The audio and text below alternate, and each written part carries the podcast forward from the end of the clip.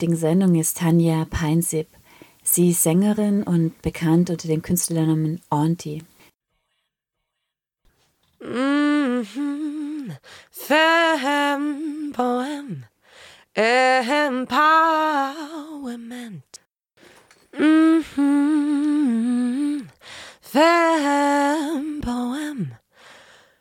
Empowerment. Could you tell me what does it need to be free? Oh, I can see people are blinded by their anxiety. Prisoners of hate, the sleeves of major insecurities.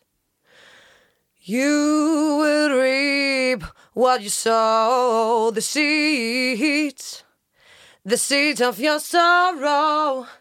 Oh, you can't deny it. You breach it. You hide it. ja. Schön, dass du da bist. Hallo, schön, dass ich da sein darf. Würdest du dich selber als politisch bezeichnen? Ich würde sagen, es gibt viel Spielraum um das, was ich mache. Aber auf jeden Fall möchte ich schon Aktivismus betreiben, auch äh, in dem, wie ich bin, wie ich aussehe, wie ich mich repräsentiere auf der Bühne, mit dem, was ich schreibe, ähm, an Lyrics oder ja, ich schreibe auch sehr viel für mich selbst, nur. Aber ich glaube, mit, mit Wörtern und mit Präsenz, vor allem auf der Bühne oder in den Medien, kann man die Menschen zum Denken bringen oder sie überraschen vielleicht auch und neue Gedanken und neue Ideen vorstellen und den Menschen eben auch sagen, ihr müsst nicht so aussehen, wie das Ideal ist. Ihr, ihr, ihr könnt aussehen und, und sein, wer ihr wollt und ihr müsst äh, keinen, keinem Leitfaden folgen. Gibt es einen roten Faden in deinen Lyrics oder Themen, die immer wieder vorkommen? Ja, viele Themen, die mich beschäftigen, sind natürlich äh, über die Welt, über Weltschmerz, Weltenschmerz, den ich auch natürlich empfinde, demnach wie der Mensch mit sich selbst umgeht und äh, mit seinem Gegenüber. Ähm, es geht natürlich auch viel um Free Your Mind, das Loslassen dieser Gedanken, die uns eingeprägt werden, eben wie eine Beziehung auszusehen hat, äh, wie die Frau auszusehen hat ähm, was wir sagen dürfen, was wir nicht sagen dürfen, wie wir aussehen dürfen, wie wir nicht aussehen dürfen, welche Stigmen uns zugeordnet werden, je nachdem, wie wir aussehen. Ich glaube, ich beziehe das schon in meine Musik ein. Die nächsten zwei Tunes, die dann veröffentlicht werden von meiner Band Spitting Ibex, da geht es auch um diese Themen. Eines heißt Let It Go, wo es auch darum geht, ähm, dass ich auf der Suche nach etwas Neu Neuem bin, dass ich mir nichts von jemandem sagen lasse, ja, dass ich ich bin am Ende und ähm, ja, loslassen will von allem, was mich festhält. Von was möchtest du da loslassen oder für was plädierst du loszulassen in diesem Song? Dass man nicht mehr glaubt, man muss den, den Erwartungen entsprechen, die einem das Umfeld auferlegt, sondern einfach seinen Kopf frei macht und das tut, was in, vielleicht jetzt auch ein bisschen plump gesagt, aber was, was in deinem Herzen ist, ja, und, und, und was dich glücklich macht und was dich freut. Und ähm, im Prinzip kann es uns scheißegal sein, was irgendjemand da draußen denkt und können dem folgen, was uns gut tut. I'm searching for something new, but I don't know where to go and what to do. This time the story's not about you, just about how I feel and what I wanna do. Wanna bloom, wanna consume all the flowers of life till they turn into fume. I'm reaching for something new. Need to free my mind to finally rise this time. Yeah, let it go, let it go, let it go, let it go. Ja, und so on. das war der Beginn unseres äh, neuen Songs Let It Go. Es wird am 4.7. äh, released und gibt es dann natürlich auf YouTube, Spotify und überall zu hören. Auch wieder mit einem äh, Video dazu. Schaut euch das an, es wird mir sehr gefallen. Und ja, das Thema da ist wieder Empower Yourself, uh, Free Your Mind und Let It Go. Also der Song, der vor diesem Let It Go war, hast du mir erzählt, äh, heißt äh, Mr. Operator. Kannst du erzählen, um was es äh, geht in diesem in dem Song? Ja, äh, eine neue Single, eine unserer neueren Singles, Mr. Operator, welche wir erst vor kurzem äh, herausgebracht haben, wo es auch ein crazy Video dazu gibt. Ähm, ja, die Lyrics von diesem Song stammen von Florian Kittner und es war halt irgendwie so, als hätte er sie perfekt zur Situation geschrieben, perfekt zu mir. So auch wie ich, äh, wie ich es wahrscheinlich auch machen würde. Ähm, und äh, die, er sagt in den Lyrics, I'm calling you Mr. Operator, cause this is an emergency. Ain't no time for explanations. Won't you come and rescue me? Also ich bitte da schon sehr um Hilfe. Oder die Person, um die es eben geht. Das ist der Anfang von dem Text. Und ja, es geht auch noch so weiter. Feeling free, feel like an angel. That's what he said to me. I closed my eyes to conquer emotions, no emotions conquering me. Die Lyrics, die wir mit Spitting Ibex schreiben oder die ich mittlerweile auch äh, mitschreibe, basieren viel auf Emotionen auch, also wo ich Emotionen beschreibe. I'm calling you Mr. Operator. Cause this is an emergency.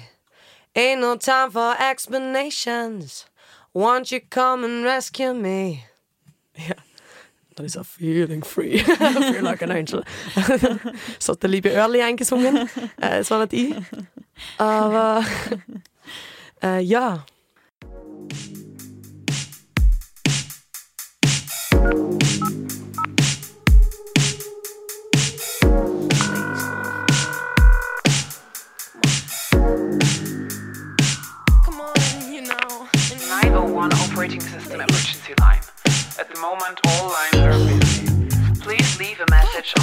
Answering machine. The responsible operator will call you back as soon as possible. In case of an emergency, remember to stay calm. Please leave your message after the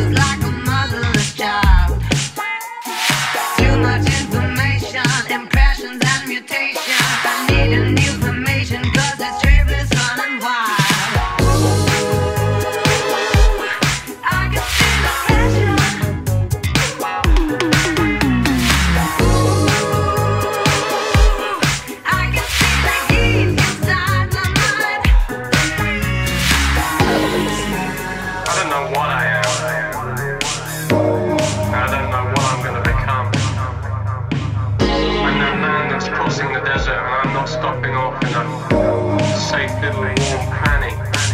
I'm calling you, Mr.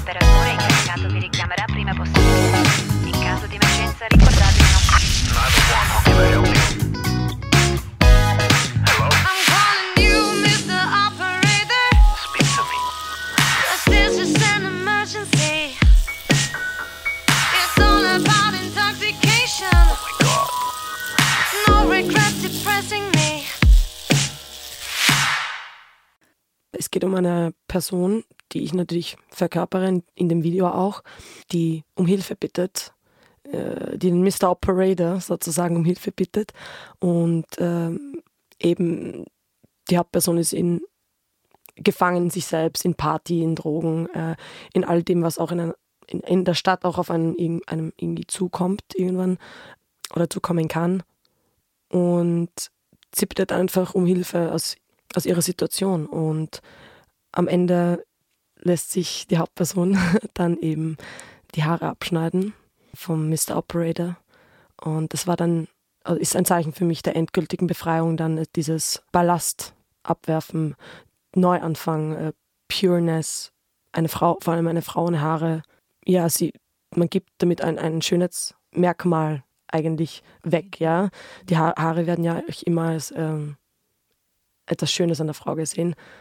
Um das Ganze abzurunden, natürlich die Grundaussage darin ist eben, dass Mr. Operator eigentlich nur eine fiktive Person ist und dass das eigentlich der ganze Hilfeschrei an einen, an einen selbst immer gerichtet ist und, und man sich selbst helfen kann. Du eben empower yourself, ja, yourself, um, um, do it on your own. Du bist die einzige Person, die dein Leben verändern kann, die einen Schritt in eine andere Richtung machen kann. In, in jedem Sinne, ob das jetzt im, äh, dem Feminismus entspricht oder ähm, allen anderen Bewegungen. Mit deinem Künstlernamen Auntie bist du ja auch eine andere Person als in deinem Privatleben. Und ist es für dich so, dass du dann auf der Bühne andere Persönlichkeitsanteile von dir ausleben kannst, ohne diese Gefahr, eine soziale Sanktion dafür zu erfahren? Auf jeden Fall. Also vor allem die Bühne gibt mir den Raum, eine gewisse Art der Freiheit.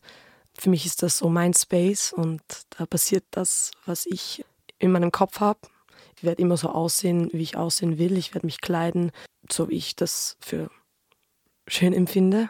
Ich kann mich auch bewegen auf der Bühne, wie ich will. Ich kann vielleicht auch meine extrovertierte Seite ausleben, was natürlich ein anderer starker Teil meines Ichs ist, aber der natürlich nicht immer ausgelebt werden kann. Und ich glaube, auf der Bühne ist das sehr gut möglich und soll natürlich auch darstellen oder aufzeigen irgendwie für das Publikum und, und natürlich auch für Frauen und Männer. Ähm, es soll vielleicht sie inspirieren, das auch zu tun und über die eigenen Grenzen zu gehen oder die Grenzen, die einem gesetzt werden und eben so auszusehen, wie man aussehen will, das zu sagen, was man sagen will, ähm, sich zu bewegen, wie man sich bewegen will, ohne im Gedanken zu haben, oh mein Gott, was denken die Leute über mich? Ist das jetzt richtig oder falsch? Ja, ich glaube, das ist auf jeden Fall ein, ein großer Faktor, also eine, spielt eine große Rolle für mich, eben, eben auf der Bühne gewisse Grenzen auch zu sprengen oder auch in den Videos, ja. Ja, wie es schon natürlich viele, viele, viele Künstler vor mir gemacht haben oder, oder auch machen. Und das ist ja auch das Schöne der, an der Kunst, dass man in diesem Bereich die Freiheit hat, sich auszuleben. Und das fehlt mir irgendwie, oder das fehlt, finde ich, in der Gesellschaft meiner Meinung nach noch sehr stark in Österreich. Ja, weil du dich immer so normativen Handlungsdramaturgien unterwerfen musst in deinem Alltag. Also die eben dieses, diese sozialen Codes, die eben herrschen, vorherrschen, reproduziert, um eben nicht aufzufallen oder nicht irgendwie eine soziale Sanktion oder so zu erleben auf der Straße. Du hast es gerade äh, Kleidung genannt als äh, Transportmittel und das, glaube auch als Provokation hast du es mal genannt. In welcher Form spielst du mit diesen Kleidernormen? Ich, Oder äh, gibt es überhaupt sowas wie, wie Normen der Kleidung? Also, also meiner Meinung nach sind in Österreich schon äh, die Leute eher konservativer, was die Kleidung betrifft, vielleicht ein bisschen. Und was die Normen entspricht, natürlich, wir, wir kennen, glaube ich, alle, alle die Normen, wie eine Frau auszusehen hat, ja, ähm, die uns äh, von Kind auf eingeprägt werden durch die Medien, ähm, durch Role Models in jeg jeglicher Form, was natürlich auch die Shape of Your Body die Körperform betrifft äh, oder eben das ganze Bild des Menschen betrifft. Und wie ich damit spiele, ich versuche mich so zu kleiden, wie ich mich natürlich gerade in diesem Moment fühle. Und wenn ich mich danach fühle, sagen wir burschikos, mich zu kleiden, ja, oder Kleider zu tragen, die vielleicht eher man einem Mann zuschreiben würde, dann werde ich das tun. Die Reaktionen auf mein Aussehen waren oft sehr kontrovers. Also es gab natürlich Leute, die es gut fanden oder gut finden. Wenn ich jetzt ein Cappy aufhab und ich meine, das ist jetzt nichts Neues. Es wird trotzdem noch darüber geredet. Also es wird über dich geredet auf der Straße, wenn du vielleicht aussiehst wie eine Frau, aber nicht in Frauenkleidern steckst. Was mir besonders gefällt, ist diese Vielfalt. Ich kann aussehen, äh, ich kann mich kleiden wie eine Lady, sagen wir jetzt mal so. Ich, ich kann mich kleiden wie ein Freak, ich kann mich kleiden wie ein Junge. Ich kann mich, äh, ich kann im Prinzip sein, wer ich will. Immer und überall. Und mit dieser ähm, Variety, mit dieser Vielfalt kann man die Leute, glaube ich, auch zum Denken, zum Denken bringen einfach. Weil nicht der Versuch da ist, dich in eine Box zu stecken, dir ein Stigma, ein Klischee zuzuschreiben, sondern eher mal die, eher dann vielleicht die Frage aufkommt, was ist das eigentlich? Was, macht sie da, ja? Und mit dem versuche ich natürlich auch in meinem Leben und auf der Straße und auf den Bühnen zu spielen. Du dekodierst die Codes. Genau, ich will sie dekodieren. Du setzt sie neu mit, mit anderen Aufladungen oder so, weil zum Beispiel jetzt auch das Wort Männerkleidung oder Frauenkleidung in dem Sinn, also sind Kleider, sind halt Röcke und es ist so interessant, dass es eben dann immer ein Geschlecht zugeordnet ist. Ja, und ich, ich finde, das gibt es einfach nicht. Also auch wenn, wenn, ich, wenn man es jetzt so beschreiben mag, mit Männerkleidung und Frauenkleidung, meiner Meinung nach gibt es das nicht. Ähm, du möchtest diese Genderrollen auch so. Ich möchte, genau, ich würde sie gerne einfach aufbrechen und ich würde sie gerne, ich, ich würde gerne haben, dass die Leute mehr darüber nachdenken, ob das überhaupt wichtig ist und inwiefern uns das ausmacht. Man sagt immer, Kleider machen Leute und so weiter, ja, aber im Endeffekt, du weißt nicht, wer in dieser Kleidung steckt. Du kennst diese Person nicht. Ja, man, man, man ordnet automatisch, ich glaube, das ist äh, ganz normal, dass man den Menschen irgendwie Charaktereigenschaft zuordnet, demnach, wie sie aussehen zum Beispiel. Ja? Gutes Beispiel, ich hatte Dreadlocks und man hat mich gefragt, ob ich Reggae-Musik mache, was nicht der Fall war. Äh, ich studiere Jazz und, äh, und bin in, in Funk und, und Soul und New Soul tätig und diese Denkformen einfach aufzubrechen, das ist irgendwie was, was mir schon sehr am Herzen liegt. Und auch zu sagen, habt keine Angst vor dem, was die Leute sagen werden oder vor den Konsequenzen, den imaginären Konsequenzen, die in einem Kopf passieren, ja, was eben die, die Frage, die sich die Frauen immer stellen, äh, was scheiße, was soll ich machen? Äh, ich bin nicht interessiert, ja. Ich kann jetzt noch nicht aus dem Haus gehen. Ich kann nicht auf die Party gehen und, und meine Hände oben haben beim Tanzen, wenn ich nicht interessiert bin. Dieses Schamgefühl ablegen, ja, es ab, abzulegen, was uns über die Jahre oder uns, unseren Eltern, unseren Großeltern so lange gesagt wurde, ja, eingetrichtert wurde in, in ihre Köpfe, ja. Und eben vielleicht auch ein bisschen Last damit abzulegen, ja, und zu sagen, hey, wenn mir das so passt, wenn ich mich gerade so wohl fühle, dann ist das in Ordnung. Und keiner da draußen hat das Recht, mich zu judgen. Keiner hat das Recht, mich an den Pranger zu stellen für irgendwas, das nicht der unter Anführungszeichen Norm entspricht. Denn für mich gibt es keine Norm in dem Sinne ich finde, die Individualität sollte vorherrschen.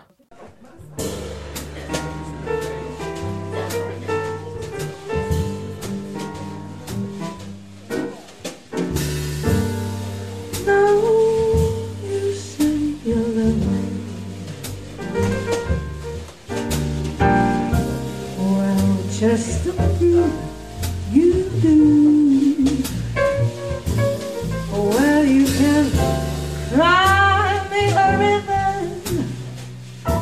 Me a river. I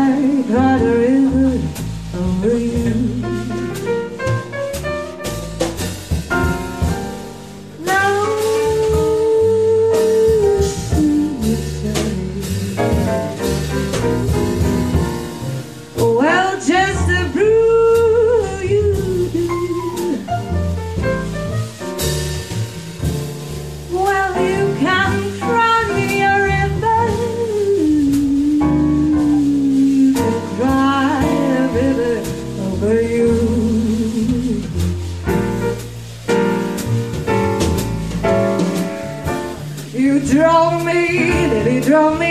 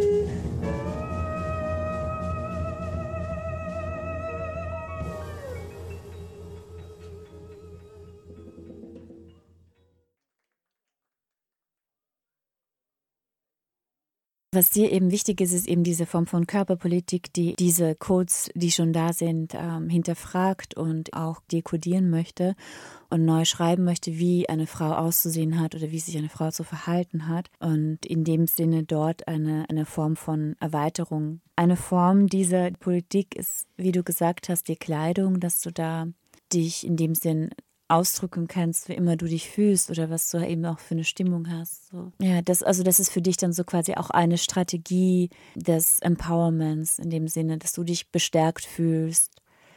Ja. In dieser Ausdrucksform. Ja, ich, also ich finde, ja, Musik oder, oder eben Kleidung oder auch Bewegung können ein Mittel dazu sein, um diese Stigmen aufzubrechen. Und vor allem Kleidung ist eben etwas Sichtbares, ja. Das ist sichtbar, es ist leistbar, auch für, ähm, auch für mich, ja, ähm, und für so viele da draußen. Und ich glaube, es kann die Leute eben zum Nachdenken bringen, wenn du nicht dem, dich nicht dem Klischee nachkleidest, ja, und eben Grenzen aufbrichst. Eben Frauen mit kurzen Haaren, das ist jetzt eh wieder sehr in Mode, in Mode gekommen. Also ich sehe immer mehr Frauen in Wien, die äh, keine Haare haben, also fast eine Glatze oder, oder sich einfach einem, also ich rede, ich spreche auch mit sehr vielen Frauen, die sich einmal in ihrem Leben die Haare abrasiert haben. Und ist auch eine Art der Befreiung, um zu sagen, ich bin eine Frau, ich muss keine Haare haben. Oder auch, ja, ich kann jede Art der, der Kleidung tragen, die ich will. Äh, ob ich mich jetzt sehr verhülle oder wenig, das bleibt meiner Meinung nach jedem überlassen. Die Freiheit sollte jeder Mensch haben dass man sich auch natürlich wenig begleiten kann, ohne gleich äh, irgendwie, also ohne dass gleich Sexismus irgendwie ins Spiel kommt, ohne dass man gleich als Objekt gesehen wird, vielleicht. Vor allem, wenn es auf der Bühne ist, vor allem, wenn es auch eine Performance ist. Da wende ich natürlich auch an, dass ich mich oft nicht gänzlich begleite. Oder eben auch mit dem Spiele, dass ich, wie ich es eben beim Donauinselfest auch gemacht habe, äh, mich zuerst verhülle und dann das ablege. Ja. Natürlich, um auch zu schockieren, um zu zeigen, es ist beides möglich und es geht im Endeffekt natürlich auch um die Musik und um die Performance und darum, dass ich mich wohlfühle in meiner Rolle. Mhm. Und ich glaube, um das geht es im Endeffekt bei diesem Aufbrechen der Stigmen, bei diesem Aufbrechen der Klischees, um, um Freiheit auch, würde ich sagen. Also dabei geht es quasi um das Aufbrechen von diesen gendernormativen ähm, Kleidungs Kleidungscodes. Genau. Auch, ich meine, da, da zählt ja auch eben nicht nur, also ich würde jetzt nicht nur sagen, die, die Kleidercodes, sondern auch der Körperästhetik. Die Körperästhetik, also diese Klischees auch aufzubrechen. Dass die Frau nicht dünn sein muss, ja. Die, die Frau muss nicht die perfekte Figur haben, äh, um als schön angesehen zu werden, sondern. Beziehungsweise immer, was ist auch die perfekte Figur? Genau, also, genau. Natürlich die, die ja. perfekte, äh, wieder unter Anführungszeichen, Figur, die uns in den Medien gezeigt wird, ähm, was natürlich zurzeit äh, immer mehr bekämpft wird, diese Normen, ja. Eben, dass die Frau schlank sein muss, dass sie einen perfekten Busen braucht, einen perfekten Hintern, ja. Lange, wunderschöne, gepflegte Haare, äh, rasiert sein, ja. Mit Make-up, ohne, also mit Make-up aus dem Haus, anders geht es ja gar nicht, ja. Diese, dass, dass man mal über das hinaussieht und sich fragt, warum ist das so? Warum glauben wir, wir müssen so aussehen? Wie, wie beeinflusst das unser, unseren Alltag? Also ich kann nur von mir sprechen. Ähm, ich hatte eben eine Zeit, ähm, wo ich meine Haare wachsen habe lassen, überall, ja. Ähm, und dann bin ich zu Hause gewesen und ich hatte keine Klingen mehr für meinen Rasierer und dachte, scheiße, so kann ich nicht aus dem Haus gehen. Ich habe mich schon fast in dem Moment, dass ich vor dem Spiegel gestanden bin, dafür geschämt. Und dann dachte ich mir, wow, what the fuck? Was bringt mich so weit, dass ich mich schäme für, für meine Haare, ja, als zum Beispiel. Wenn man natürlich Frauen mit Männern vergleicht, also das ist nie ein Thema gewesen, dass der Mann sich jetzt irgendwie rasieren muss, müsste oder irgendwas. Aber bei den Frauen ist es natürlich anders. Trotzdem, wir haben das Jahr 2018 und es ist noch immer nicht normal, dass sich eine Frau nicht rasieren muss. Und das sei jedem selbst überlassen, ob er das macht oder nicht. So wie er sie, äh, es, keine Ahnung, sich natürlich wohlfühlen. Ja. Das ist das Wichtigste. Was mir wichtig ist, ist eben einen Input zu geben in das, wie unser Denken beeinflusst wird und was sich noch immer nicht geändert hat. Wann hat bei dir dieser, dieser Bewusstseinsschritt angefangen und wann hast du angefangen, also aus diesen normativen Verhaltensdramaturgien, die irgendwie vorgelebt werden, wie eine Frau sich zu verhalten oder zu kleiden hat, wann bist du da ausgetreten und wann ist dieses Bewusstsein so ganz stark dafür gekommen, dass es eben auch andere Weisen gibt der Ästhetik für dich? Also ich habe mich, glaube ich, schon sehr früh mit ähm, Kleidung und, und Aussehen beschäftigt. Aber ich würde sagen, nach der Phase, in der ich mich anpassen wollte an meine Umgebung und eben versucht habe, wie ein, wieder unter Anführungszeichen, richtiges Mädchen auszusehen, ja. Und mich wie war das? Also wie hast du da ausgesehen? ja, ich habe, oder auch wie ich mich gekleidet habe, auch beim, jetzt beim Ausgehen, ja. Also hohe Schuhe, kurzer Rock, Top mit mega Ausschnitt, äh, was weiß ich, die Haare schön geglättet oder was auch immer, Make-up drauf geklatscht, ja. Und irgendwie an diesem Contest, wer ist die Schönste im Ganzen, an teilgenommen habe, ja. Und es hat sich für mich einfach nicht richtig angefühlt. Es hat sich nicht echt angefühlt. Es hat sich einfach nur, es hat sich falsch angefühlt für mich. Und da habe ich mir natürlich begonnen, mir diese Fragen zu stellen. Und auch nachdem ich auch in einer Phase war, in der ich einen perfekten Körper haben wollte, ich wollte die perfekte Form haben. Ich habe dafür trainiert, ich habe mich dem noch in, ernährt und diese Phase hat mein Leben natürlich sehr verändert, weil ich durch diese, durch diese Art des Denkens, ich muss so und so aussehen, einen gewissen Druck hatte. So eine Art Selbstoptimierungszwang. Genau, genau. Wann hat sich diese Form von eben Perfektionsstreben und dieser Selbstoptimierungszwang, den man vielleicht auch gespürt hat, wann hat sich das für dich dann verändert oder wie hat sich das verändert? In welch gab es einen, einen Schlüsselmoment? Wo ich wirklich erkannt habe, wie sehr das alles in uns drinnen ist, verankert, das war schon an dem Moment, wo ich mir auch die Haare abschneiden habe lassen, glaube ich. Mhm. Das war so, wow, okay. Zuerst wirst du in eine Box gesteckt als das Raster Girl vielleicht, ja. Und dann bist du in einer Box das Mädchen mit den kurzen Haaren. Und ich, ich habe echt sehr viele verschiedene, viele verschiedene Reaktionen empfangen. Da waren Leute da, die mir gesagt haben, du siehst aus wie ein Junge oder, oder das, so sieht ja kein, kein Mädchen aus. Ja. Noch immer, ich meine, das ist schon heftig, weil es ist nichts Neues. Äh, also es gibt so quasi, du hast so einen sehr starken Zwang gespürt zur Norm. Und du hast auch erzählt, also so selbst deine Familie und oder deine Oma, hast du, kannst du das nochmal erzählen, diese ja, Geschichte? Ja, ich, ich glaube, sie hat einfach gesagt, ähm, also ich hatte damals einen, einen blonden Iro und, und äh, blond gefärbte Augenbrauen, ähm, was ja auch nicht äh, so unbedingt common ist am Land, dass jetzt eine Frau sich einen blonden Iro macht und äh, die Augenbrauen weiß färbt. Ja. Ähm, und ihre Aussage war dann eben, was für ein schräger Vogel ich bin und äh, ob ich so jemals einen Mann finden kann und so weiter. Ja. Also man merkt schon, dass dann die Toleranz vor allem am Land nicht da ist für sowas, was ja auch irgendwie okay ist, weil die Vielfalt des Aussehens und, und des Seins jetzt am Land nicht so besteht. In, also in der Form, wie es in der Stadt zum Beispiel ähm, durch, also kulturell bedingt und äh, die menschliche Vielfalt auch und die Masse entsteht. Also ich glaube, in der Stadt ist, sind die Leute natürlich offener für das Bunte, das Schrille, also mehr als am Land natürlich. Ja, und diese, diese Anpassung an diese Normen ist ja sehr oft nach wie vor ein Schutzmechanismus, um eben geliebt zu sein, wenn man denkt, ja, also diese Normen, wie eine Frau auszusehen hat oder diese, diese, dieses Perfektionsstreben nach diesem äh, dünnen Körper oder vielleicht auch eben lange blonde Haare, Make-up. Das sind ja sehr oft ähm, Bilder, mit denen wir aufgewachsen sind, ja, Baywatch oder ich weiß nicht, so eine Serie. Mm, und ähm, und ich glaube, es ist halt sehr stark so ein Schutzmechanismus, um eben geliebt zu werden, um eben äh, dazuzugehören, um Bindung mh, mm, glaub, nicht zu verlieren, ja, so. Ja, und auch diese, und zu, ich glaube auch, also, diese soziale, also, also ein sozialer Faktor auch, also dieses Dazugehören auch. Und eben, wie du gesagt hast, man will, man will geliebt werden, man will angenommen werden, akzeptiert werden. Und es ist schon sehr erschreckend, dass man nur dann akzeptiert wird, wenn man in einer gewissen Form dem entspricht, was die Leute sehen wollen. Genau. Und, und das ist auch das Spannende, was du sagst, im Sehen wollen. Es genau. geht eben um was Visuelles und es geht um ein Bild. Ja. Und nicht um die Person. Genau. Und das ist das, was so erschreckend ist für mich, ja. ähm, dass äh, sofort dein Aussehen mit deinem Sein assoziiert wird. Also dir werden automatisch Charaktereigenschaften zugeschrieben, demnach wie du aussiehst.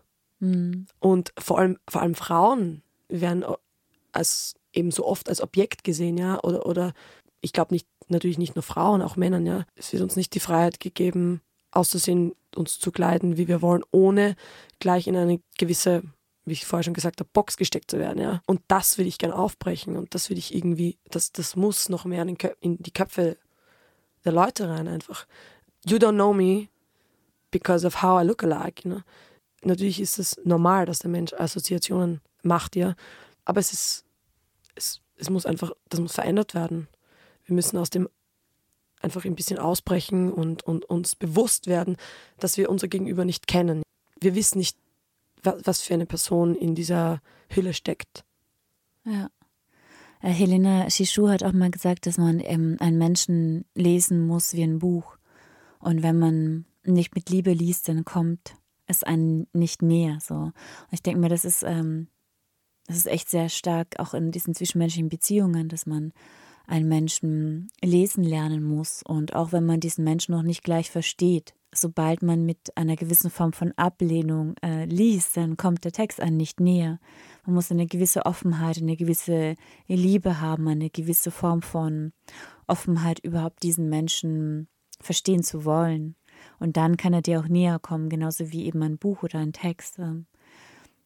Natürlich eben auch, dass der, der Wille der Gesellschaft da ist, das sehen zu wollen. Ob das jetzt um freie Sexualität geht oder eben Aussehen, natürlich auch um Kunst, um alles, das geschrieben wird, gesagt wird, ja. Meinungsfreiheit und die Freiheit des Seins in einem gewissen Rahmen muss möglich sein für jeden und für jede. Ja, es, es ist halt immer dann noch die Frage, gibt es überhaupt eine Befreiung in dem Sinn oder halt eben, ich würde halt eher dazu tendieren zu sagen, es gibt Momente der Freiheit. Ja, ja, voll. voll. Weil für mich ist es auch da teilweise sehr, mm, ich habe da so eine Kontradiktion, wie man sagt, oder ein, ein Widerspruch. Für mich teilweise, oder nicht, es ist kein Widerspruch, aber mm, ich habe ein bisschen so das Gefühl, dass diese neue Freiheit, also auch im Neoliberalismus, ähm, dahingehend ist, dass man sagt, okay, ihr könnt jetzt anziehen, was ihr wollt, oder ihr könnt eben Kleidung anziehen, die ihr möchtet, oder ihr könnt euch die Haare anders färben oder, oder, oder machen. Ich habe das Gefühl, dass jetzt eben sehr viele neue Körper auf die Sichtfläche kommen, aber Gleichzeitig ist immer noch eben sehr, sehr wichtig, dass man einfach Konsument bleibt. Und jetzt darf halt jeder konsumieren und jeder Körper darf konsumieren. Und ich weiß, wir bleiben eh immer Konsumenten. Ja.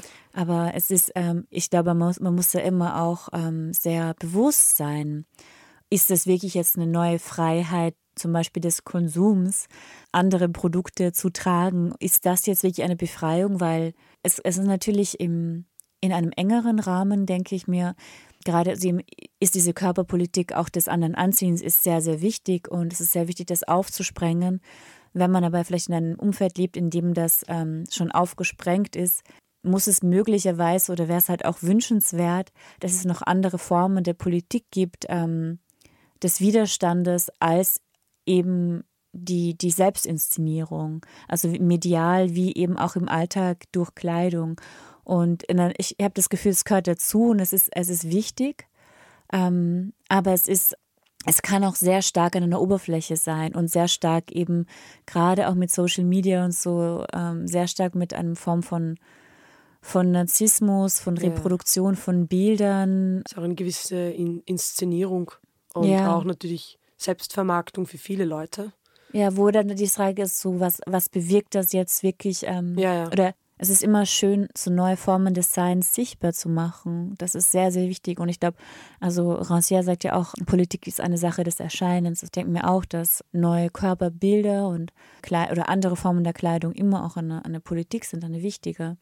Aber was kommt eben dazu? Also was ist auch die Message dahinter?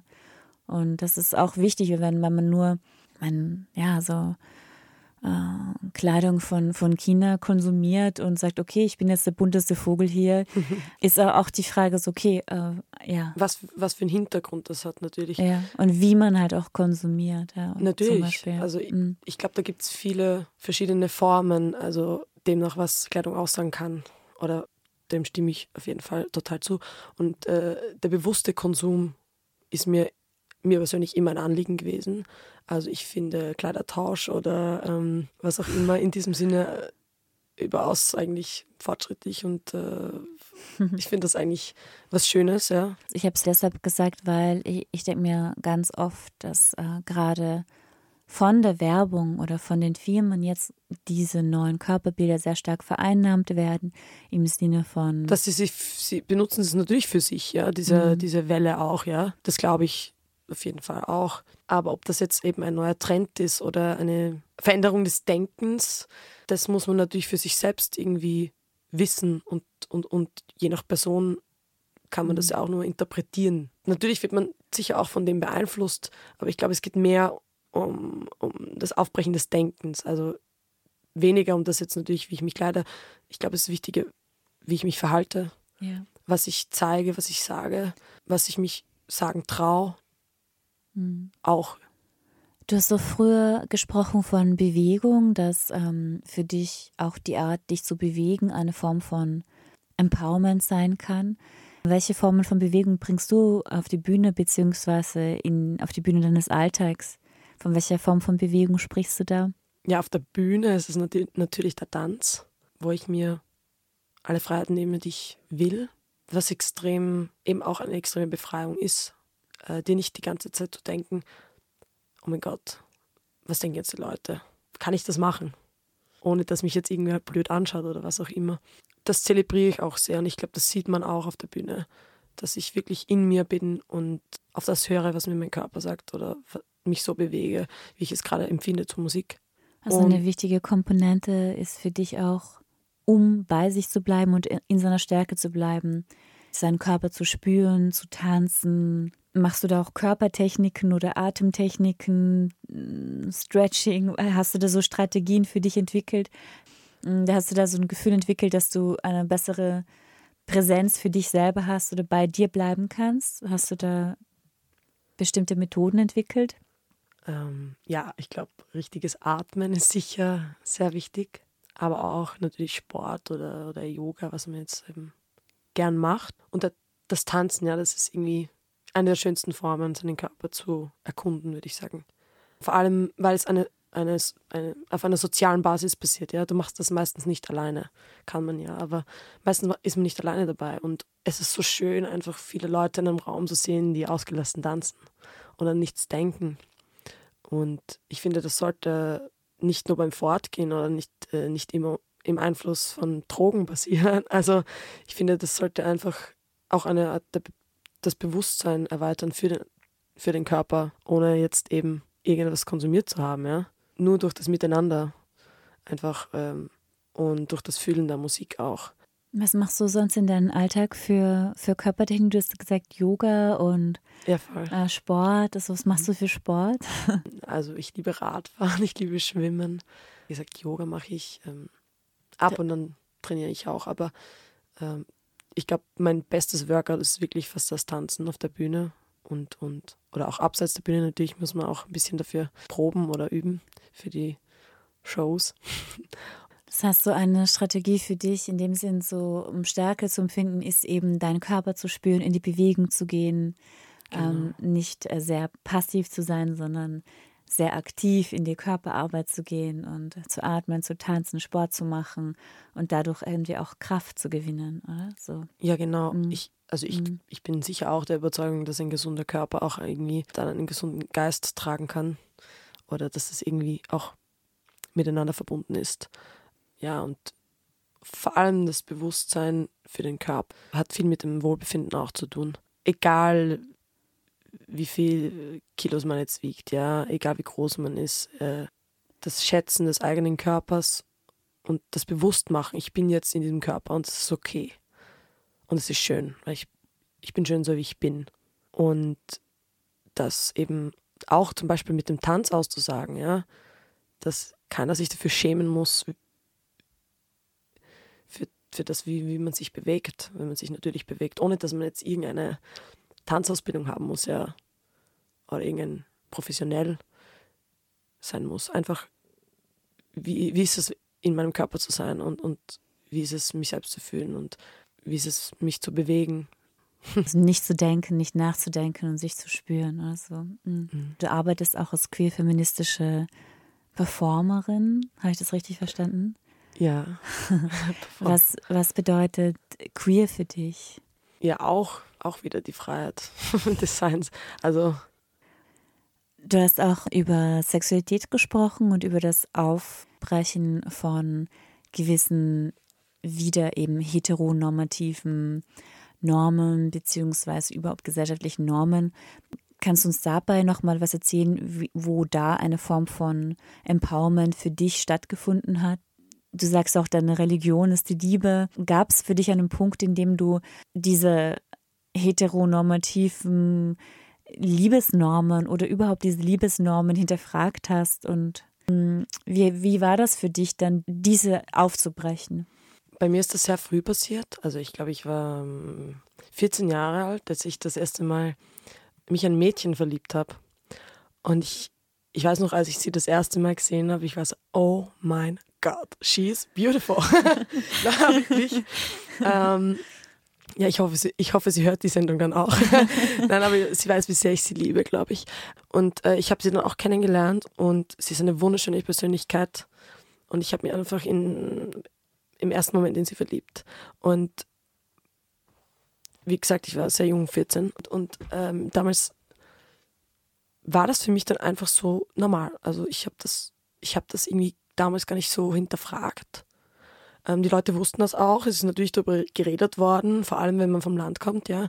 Ähm, oh mein Gott, die Mädels knutschen da, ja. ähm, und äh, damals habe ich also für mich selbst gefühlt, okay, ähm, das ist irgendwie Liebe für mich, ja. Oder das ist Liebe für mich. Und das hat anscheinend für mich nichts mit dem, dem Geschlecht zu tun, ja. Sondern ich war beeindruckt von ihrem Sein, von ihrem Charakter, von ihren Fähigkeiten und natürlich auch, natürlich entsprach mir ihr aus oder entspricht mir ihr Aussehen auch, ja. Ich, also es ist, kommt natürlich dazu, ich liebe das ganze Paket. Und ja, da hat sich das irgendwie gedreht. Und äh, seitdem mache ich mir, habe ich mir sehr, sehr lange Gedanken gemacht darüber, was ist Liebe? Was ist das für mich? Für mich hat Liebe viel mit Respekt zu tun vor deinem Gegenüber. Und natürlich auch mit der Tatsache, dass man sich fragt, was tut mir gut? Wer tut mir gut in meinem Leben? Und ich glaube auch, dass Liebe einfach besteht und entstehen kann, aber natürlich Arbeit braucht. Man muss sein eigenes Sein reflektieren und natürlich auch das von deinem Gegenüber. Ich glaube nicht, dass, das, dass Beziehungen einen Namen brauchen oder dass man sagen muss, ich bin jetzt in einer Beziehung mit dieser Person natürlich ist das auch in Ordnung, wenn die Leute das machen. Für mich hat es nur irgendwie keinen Sinn, weil ich bin mir bewusst, wenn ich eine Person mag oder liebe. Ich brauche dafür keinen Stempel, ich brauche dafür nicht unbedingt eine Hochzeit oder, oder irgendwas in der Art, sondern ich glaube, das ist einfach gegeben durch das, wie man miteinander umgeht. Und ich glaube, wenn man gut miteinander umgeht und wenn man sich wertschätzt und respektiert und sich Freiheiten lässt und auch Grenzen aufzeigt und sagt, was man will, was man nicht will, dann ist Liebe möglich, auch ohne das bezeichnen zu müssen. Egal, ob jetzt bisexuell, äh, heterosexuell, homosexuell, ähm, whatever. Auch das finde ich. Pansexuell. Pansexuell natürlich. natürlich, ähm, also ich, ich finde auch diese Bezeichnungen sind zwar wichtig, auch um, um Abgrenzung, dass Abgrenzung stattfindet, aber ich finde, es sollte einfach von Liebe in einem größeren Raum, also größeren Raum gesprochen werden oder es sollte über dem stehen, über den Bezeichnungen, weißt Also es sollte, es sollte wichtig sein, wie die zwischenmenschliche Beziehung ist. Ohne das Labeln, ohne das, äh, dieses Fixieren. Sondern man geht seinen Weg gemeinsam. Ich teile meine Meinung auch natürlich gerne, weil ich glaube, dass viele Menschen gefangen sind oder sich quälen auch mit solchen Bezeichnungen. und mit dem Wort Beziehung und mit dem Wort Treue. Ja, es sollte mehr um den Menschen gehen und darum, dass man sich gegenseitig gut tut, als um diese ständige Bezeichnung, mhm. wer was ist und was man nicht macht. Und auch nicht um, um Narzissmus oder besitzen wollen. Genau, also das Besitzen wollen ist, finde ich, etwas sehr, also es macht mir Angst. Mhm. Mir persönlich. Ich weiß, dass es natürlich da draußen viele Leute gibt, die das so machen, die das so wollen, vielleicht auch brauchen, je nachdem, was sie erlebt haben in ihrer Kindheit, äh, je nachdem, welche Vater-Mutter-Komplexe man jetzt entwickelt und kompensieren muss irgendwie oder sie kompensiert, weil man es nie hinterfragt. Mhm. Ähm, und ich will auch immer dazu sagen, dass ich, dass ich äh, natürlich jede Art der Lebensform irgendwie respektiere oder respektieren will, aber natürlich nicht als gut immer ansehe für mich. Ja, was mir auch sehr wichtig ist äh, zu sagen, ist, dass jeder Mensch die Freiheit hat zu sein, wer er oder sie sein mag. Und dass es auch sehr wichtig ist, dass man darüber spricht und dass man das eben weitergibt. So wie ich das eben auch mit meinen Geschwistern mache, würde ich sagen, wo ich ihnen auch sage, sei wer du sein willst. Entwickle dich zu dem Menschen, der du sein willst. Und, und natürlich wird man immer Ablehnung erfahren. Ich glaube, jeder hat das schon mal erfahren. Ob das jetzt in der Schule war, weil man nicht so ist wie die anderen, oder ob das dann später ist, beim Erwachsenwerden, im Erwachsenenalter. Ich freue mich über jede Person, die ich sehe, die die Grenzen sprengt und sich das tun traut, was sie will. Und im Prinzip muss man, glaube ich, glücklich sein und, und sich, sich wohlfühlen in seiner Haut. Und es muss einem auch klar sein, dass nicht jeder es verstehen kann, warum man diese Dinge macht, warum man sich so ansieht, warum man sich so benimmt, warum man so denkt. Und auch eben akzeptiert, wenn Menschen das nicht so sehen. Eben man muss auch damit umgehen können, wenn Leute einen vielleicht abstoßen oder wegstoßen von sich, weil man sich verändert, weil man sich entwickelt. Ich glaube, dass es genauso viele Leute gibt, die Kraft aus dem schöpfen können und sich inspirieren lassen, wie es immer die Leute geben wird, die über einen sprechen werden im negativen Sinne und die einen fertig machen, sagen wir mal so, äh, was man macht, weil sie es nicht verstehen, weil sie es nicht sehen wollen, weil es was Neues ist, weil es was ist, was sie erschreckt. Weil sie es mit verschiedenen Dingen assoziieren, was auch immer.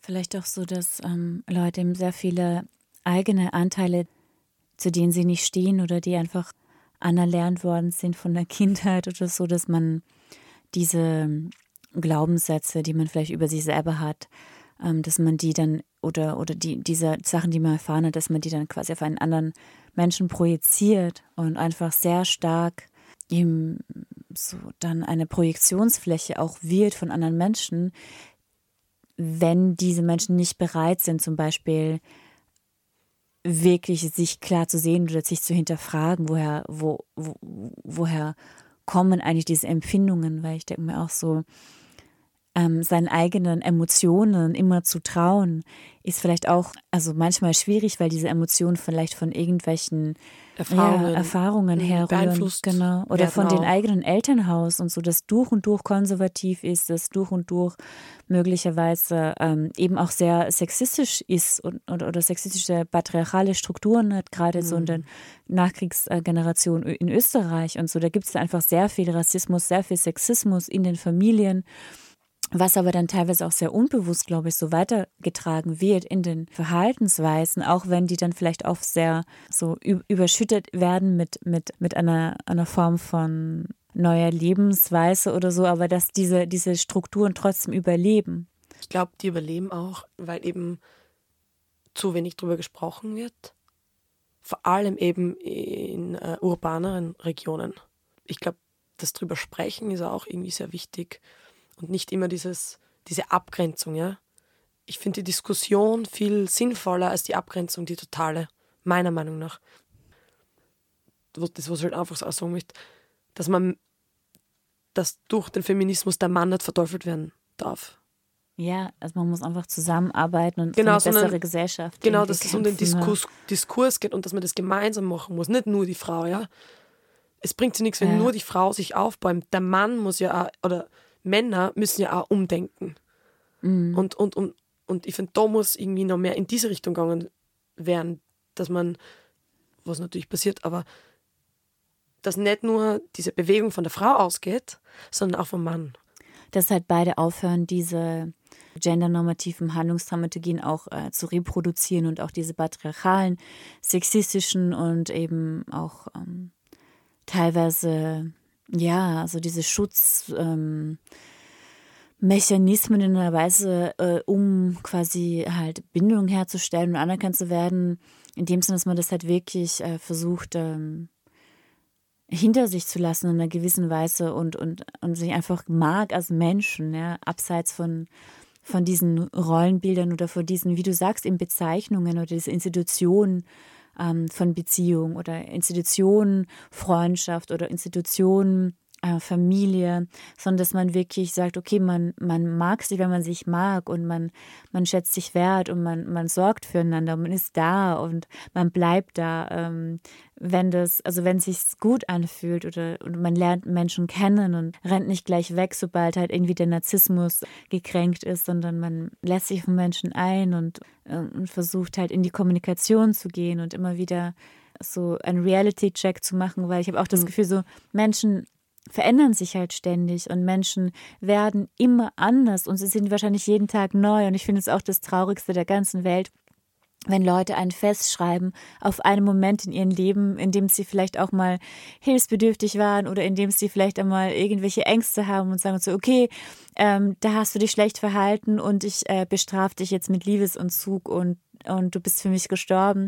Das ist so, also ich finde es äh, extrem traurig. Ähm, ich denke mir, dass äh, das Lebewesen, das wir sind, ist eben ein, ein Lebewesen der, der ständigen Transformation, also ein, ein Wesen der Transformation, das ständig neue Formen annimmt. Und ein Freund von mir, der hat mir vor, vor kurzem gesagt, dass man selber sein eigener Lover oder seine Loverin werden sollte, die verständnisvoll ist, die einfühlsam ist, die die dich auch selber feiert in dem Sinn, die unterstützend ist, liebevoll, flexibel und dass man eben dieses Werden begleitet.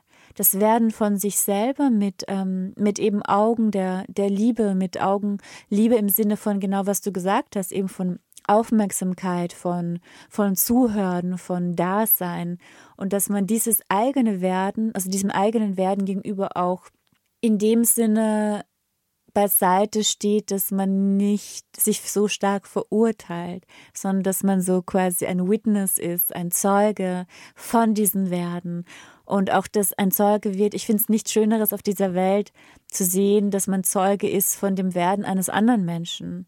Und ähm, es ist natürlich sehr wichtig, Grenzen zu setzen und zu sagen, okay, da, da bringt mich was in Gefahr ähm, das ist jetzt psychische Gewalt oder das ist, das tut mir weh, dass man da Grenzen setzt. Das ist natürlich ähm, sehr, sehr wichtig, da auch auf die Grenzen zu schauen. Aber ich denke mir, wenn man, also wenn Leute äh, sich öffnen und, und, flexibel sind und, und liebevoll sind, ist es einfach wunderschön, wenn man trotzdem dran bleibt und dass man redet und sich begleitet und aufeinander schaut, also auch abseits von diesen von dieser Institutionbeziehung. Ich finde es auch total traurig, also gerade auch in dieser heteronormativen Welt, ich, man kann es nicht sagen, aber dieses, ähm, dieses Gefühl so, okay, entweder ganz oder gar nicht. Also entweder du bist meine Partnerin oder mein Partner oder wir, wir können uns nicht mehr sehen. Und das ist so traurig, weil es gibt halt so viele Formen von, von Freundschaft, von Liebe, von Nähe, von Beziehung, von Bindung, von Verbindung. Und es muss nicht immer, wie du gesagt hast, schon definiert sein, sondern es darf leben, es darf atmen, es darf sich verändern. Sobald alles mit Liebe und in Kommunikation vor sich geht, gibt es eigentlich nichts Schöneres auf der Welt als dieser wunderschöne, tolle, multiple Organismus, der wir sind, der, der ganz viel empfindet und der Nähe aufbauen kann und der, der mit dem anderen das Leben feiern kann und ja. Und vor allem das Miteinander genießen, ja. Und, und diesen Respekt genießen. Ich glaube, das ist so wichtig für uns alle. Mhm. Mm, fanboyen. Empowerment. Yeah. Have a beautiful night and day. Fem.